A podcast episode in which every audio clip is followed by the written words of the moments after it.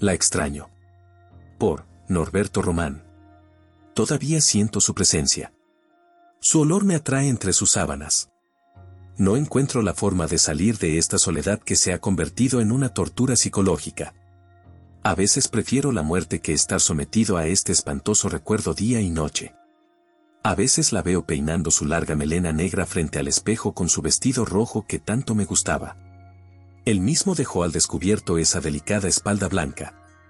En ese momento me lleno de emoción y corro hacia ella, pero cuando voy a abrazarla como cada noche antes de dormir, desaparece sin dejar rastro como la brisa en la mañana de primavera que solo deja el recuerdo de un hermoso día. Al día siguiente se lo cuento a mis amigos, pero no me creen y tratan de disimular y consolarme con buenas palabras, pero, aún así, no encuentro la salida. Me siento como un esclavo bajo el sol. Tengo el alma rota. Siento que el dueño de mi vida castiga mi corazón con su látigo. No sé cómo la gente que pasa por situaciones como la mía consigue dejarlo atrás y seguir adelante con su vida. Yo no puedo. Fueron casi 30 años de buenos momentos, de risas y lágrimas. No sé cuánto tiempo podré soportar este dolor. El timbre comenzó a sonar y Henry Mendoza dejó de escribir. Miró el papel queriendo seguir escribiendo su despedida. Apretó el lápiz con fuerza hasta que se le rompió en las manos y se preguntó con rabia, ¿quién demonios es ahora? Henry se levanta y comprueba quién le interrumpía. Al abrir la puerta, se sorprende de que un jovencito de unos siete años estaba mojado delante de sus pies. Henry le mira fijamente. El niño también lo hace. ¿Qué quieres? le preguntó, pero el chico no dijo nada, solo le miró con cara de tristeza. ¿Quién te ha dejado aquí? Insistió Henry en un tono más fuerte. Mi madre, respondió el pequeño. Dijo que me cuidaría bien. No me digas que tu madre me vio cara de niñero. Pues no, fuera. No tengo tiempo de echarme encima tu carga. Cerrando la puerta, se fue a dormir sin importarle que el pequeño estuviera mojado y tuviera frío. Al día siguiente, cuando salió a recoger el periódico, volvió a encontrarse con el chiquillo. El niño seguía durmiendo. Henry no le molestó. Pasó por encima de él y fue a recoger el periódico del buzón como hacía todos los días. Cuando volvió, encontró al jovencito en un rincón del balcón tumbado, temblando y con el pecho muy agitado.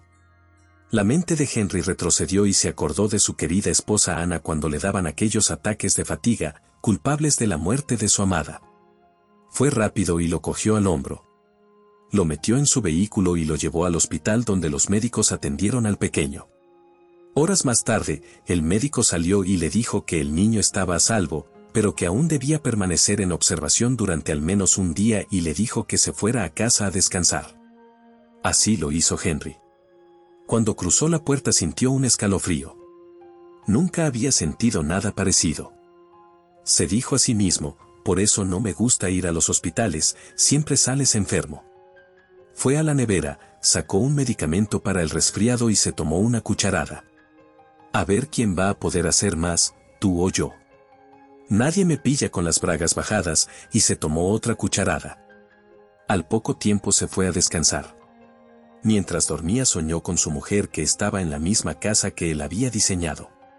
Una casa que nunca pudo ser construida por el fallecimiento de su esposa. Ana caminaba de un lado a otro dándole instrucciones de donde quería los cuadros de girasoles mientras él apuntaba en una libreta, pero a la misma vez se preocupaba porque Ana señalaba la pared y luego se daba la vuelta como una bailarina mostrándole su hermosa barriga. Henry le decía que dejara de dar vueltas. Que podía caerse y hacer daño al bebé. Una criatura que tampoco se dio en su matrimonio por los problemas de útero que tenía Ana. Henry se levantó todo sudado. Cogió la jarra de agua de la mesita de noche y sirvió un poco en el vaso de cristal. Tragó y se quedó pensativo. Las lágrimas acariciaron su mejilla y comenzaron los reproches a Dios. ¿Por qué no la curó desde su vientre y tuvo que llevársela? No era una mala mujer. Incluso te servía fielmente y ni siquiera fuiste capaz de bendecirnos con un hijo, pero si bendices a esa mujer que dejó a ese niño tirado en mi casa como si fuera basura. Dime que Dios eres. ¿Qué tan justo y misericordioso eres? Dímelo. ¿O es que especialmente irás al infierno para librarme del fuego por haberme quitado la vida?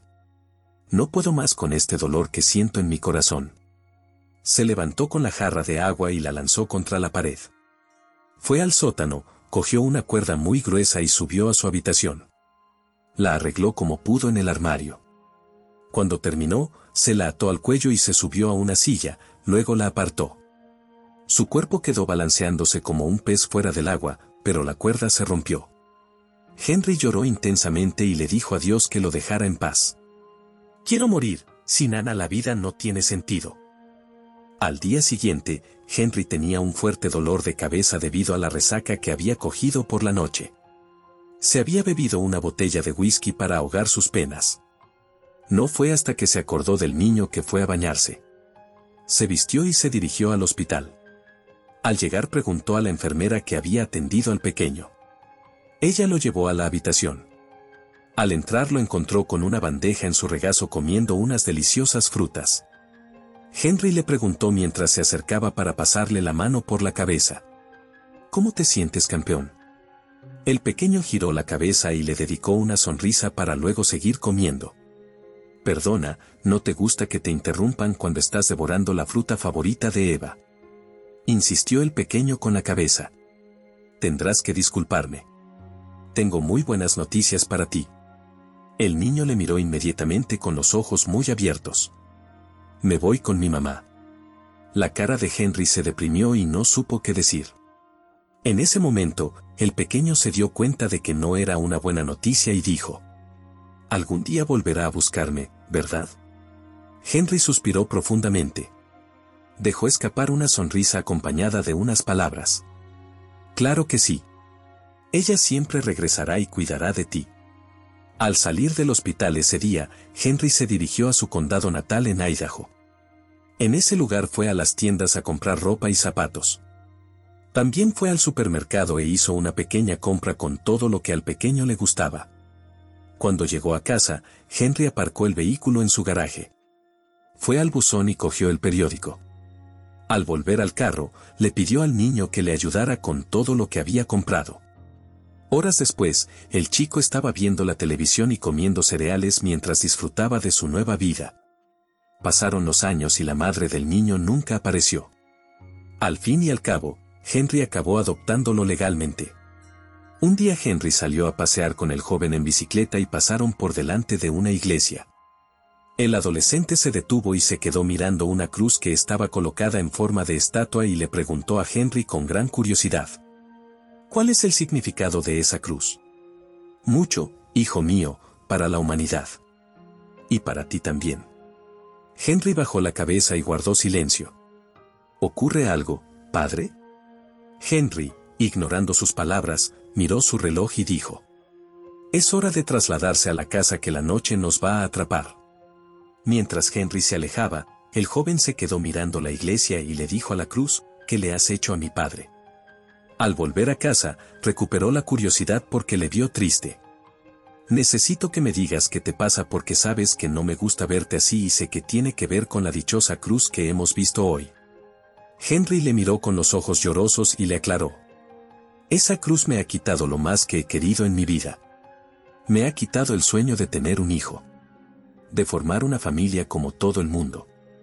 Entonces el joven también se llenó de tristeza y se fue a su habitación porque pensaba que su padre adoptivo no lo veía como un hijo. O al menos eso es lo que el diablo le hizo pensar en ese momento. Henry se dio cuenta del error que había cometido. Se dirigió a la habitación y se disculpó por su mala expresión y entre lágrimas el joven dijo, Padre, ya es hora de que deje el pasado atrás como yo lo he dejado con mi madre. Le propongo que ambos visitemos esa iglesia. ¿Qué te parece? Henry aceptó el reto y ambos esperaron ansiosos hasta el domingo. Cuando llegó el día, los dos estaban muy nerviosos, pero más Henry. El pobre tenía una lucha interna que no entendía. El diablo no quería que dejara ese pasado que le perseguía día y noche. Henry se acercaba a la puerta y volvía y se arrepentía. Su hijo entraba y le tiraba del brazo y así estuvieron un rato hasta que llegaron a la iglesia, pero la predicación ya había empezado. Ambos se sentaron junto a un matrimonio en la parte de atrás. Henry le preguntó a la pareja. ¿Cuál es el nombre del mensaje? Escápate de tu pasado y abraza la cruz, dijo la mujer. El joven escuchó la respuesta de la mujer, se levantó, se acercó a la cruz y la abrazó. Henry vio que su hijo no estaba a su lado, miró a todos lados y como no lo vio, decidió irse. Al verle agarrado a la cruz, fue y le tiró del brazo y le preguntó. ¿Qué te pasa? ¿Te has vuelto loco? Pero padre, la mujer dijo que abrazara la cruz. Sí, mi hijo, pero no es así. Luego te lo explico. Entra. Cuando regresaron, ambos prestaron mucha atención a las palabras del pastor. A veces Dios te quita lo que más quieres, pero es porque tiene un propósito contigo y en ese momento no lo entiendes y ni siquiera lo entenderás hasta que lo dejes entrar en tu corazón. Hay personas que viven cargando una cruz que no les pertenece y quieren ocupar el lugar de Dios. Deciden matarse sin saber que perderán su verdadera vida en el infierno donde no tendrás escapatoria y el alma arderá por la eternidad. Deja que Él se encargue de sanar cada una de las heridas que has cargado por años. Solo Él puede hacerlo. Así que, si quieres que Dios lleve tu cruz, tienes que escapar de tu pasado y venir a abrazar su cruz. Henry entendió que tenía que dejar que su esposa descansara en paz y continuara con su nueva vida junto a la bendición que Dios le dio, que era el joven. También agradeció a Dios por permitir que la cuerda se rompiera. Hoy comprendió que su alma estaba en peligro de ser separada de Dios. Miró a su hijo con lágrimas y le dio un gran abrazo y ambos, desde ese día, sirvieron al Señor para siempre.